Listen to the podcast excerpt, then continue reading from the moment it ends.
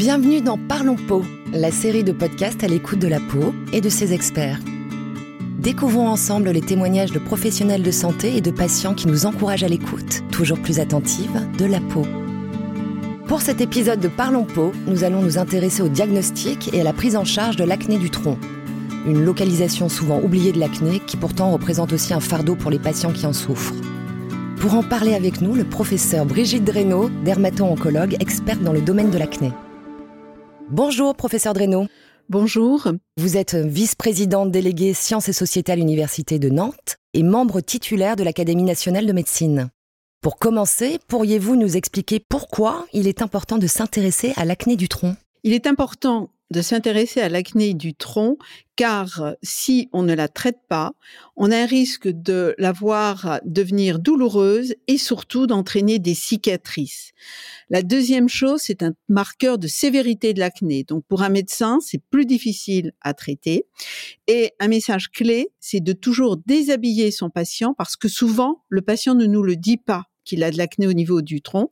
Et c'est très important parce que ça va modifier notre traitement. Et l'acné du tronc est-elle fréquente et y a-t-il des points de vigilance pour le diagnostic? L'acné du tronc, en fait, est probablement plus fréquente qu'on ne pense, mais il y a peu d'études qui sont réalisées.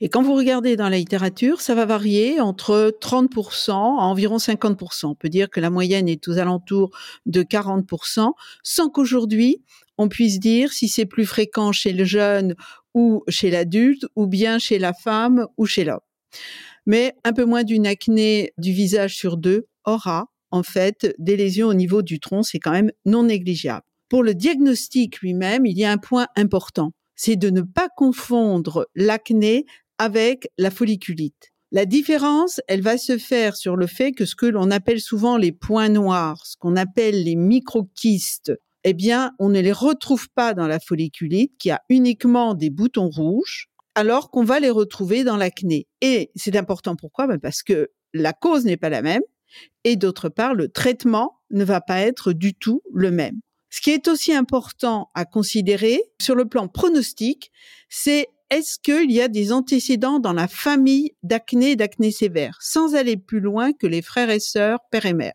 Ça, c'est un facteur qui est très important. La deuxième chose, c'est aussi de voir depuis combien de temps dure l'acné on se doute qu'il va être plus difficile de traiter une acné qui dure depuis cinq ans qu'une acné qui dure depuis six mois. Et d'autre part, au niveau du dos, ce que l'on regarde, c'est si ça reste à la partie supérieure du dos ou si les lésions ont tendance à descendre vers le bas du dos. Car à ce moment-là, ça veut dire que l'acné probablement sera aussi plus difficile à traiter et durera plus longtemps. Dites-nous comment se développe l'acné du tronc? Y a-t-il une différence entre les hommes et les femmes? Alors, l'acné du tronc, elle peut survenir quelquefois avant l'acné du visage, seule. En général, elle va plutôt survenir après l'acné du visage. Ce qu'il faut là aussi savoir, c'est que c'est difficile aujourd'hui de dire s'il y a une vraie différence entre l'acné chez la femme et chez l'homme à une exception près. C'est que chez l'homme, en général, l'acné est plus sévère on a des lésions inflammatoires qui sont plus importantes. Les hommes ont tendance à faire plus de cicatrices et il y a une forme particulière que nous on appelle l'acné fulminance qui est en fait la présence de lésions noires dues à la nécrose au niveau du dos ou éventuellement sur la face antérieure du thorax et ça, ça ne se voit que chez le garçon. Donc, au total, on parle souvent d'acné du dos, mais il faut savoir que l'acné peut aussi se retrouver sur la face externe des bras. Elle peut également se retrouver sur la face antérieure du thorax, dans la région du sternum. Et lorsque votre acné du tronc est sévère, c'est comme pour le visage, il y a plus de risques d'avoir des cicatrices que l'on soit un homme ou que l'on soit une femme, avec, comme je l'ai dit, des cicatrices souvent plus marquées quand même chez l'homme. Un autre point qui nous intéresse, la prise en charge thérapeutique de l'acné du tronc est-elle différente de celle de l'acné du visage? Dans tous les cas, que ce soit l'acné du visage ou l'acné du tronc, il y a une règle. Il faut traiter tôt pour éviter les cicatrices. Globalement, les traitements locaux que l'on va utiliser vont être assez voisins entre le visage et entre le tronc.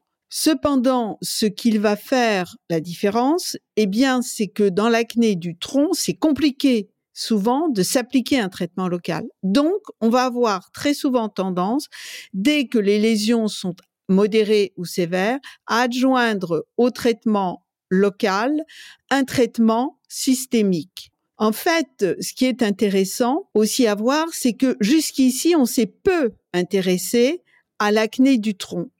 Total, en fait, quand on regarde les recommandations qui sont publiées, qu'elles soient françaises, anglaises, internationales, européennes, il y a très peu de consacrer, ça va être deux ou trois lignes, sur l'acné du tronc, simplement pour dire c'est un critère de sévérité et en général, il faut utiliser un traitement local associé à un traitement systémique. Mhm.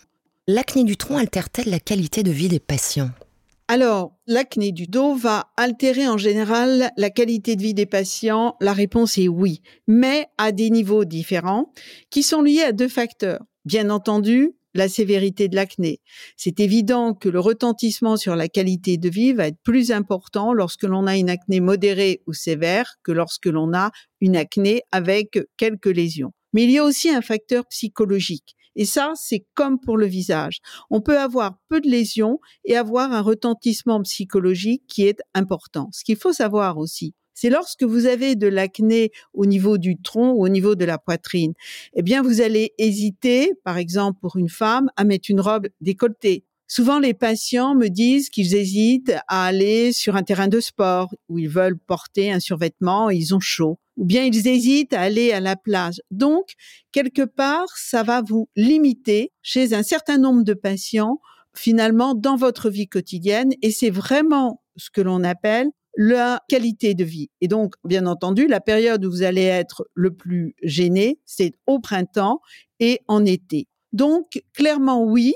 Et je dirais aussi que là encore, on a besoin de mieux l'évaluer par des études. Je pense que ça serait très important pour nos patients et ça nous aiderait à les prendre mieux en charge.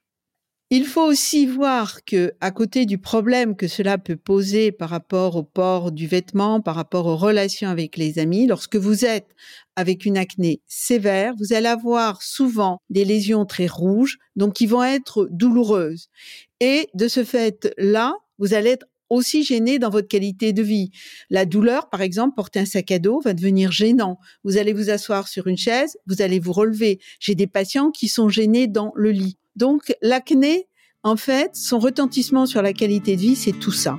Eh bien, merci, professeur Dreno, pour ces réponses éclairantes sur l'acné du tronc, qui nous permettent de mieux comprendre l'intérêt d'étudier cette localisation de l'acné et qui nous éclairent sur l'importance de sa prise en charge. C'est ainsi que s'achève cet épisode de Parlons Peau. Pour découvrir les autres épisodes de ce podcast, n'hésitez pas à vous rapprocher de votre contact Galderma. À bientôt pour un nouvel épisode. Notez que ce contenu reflète uniquement le point de vue des intervenants et n'engage en aucun cas la responsabilité de Galderma.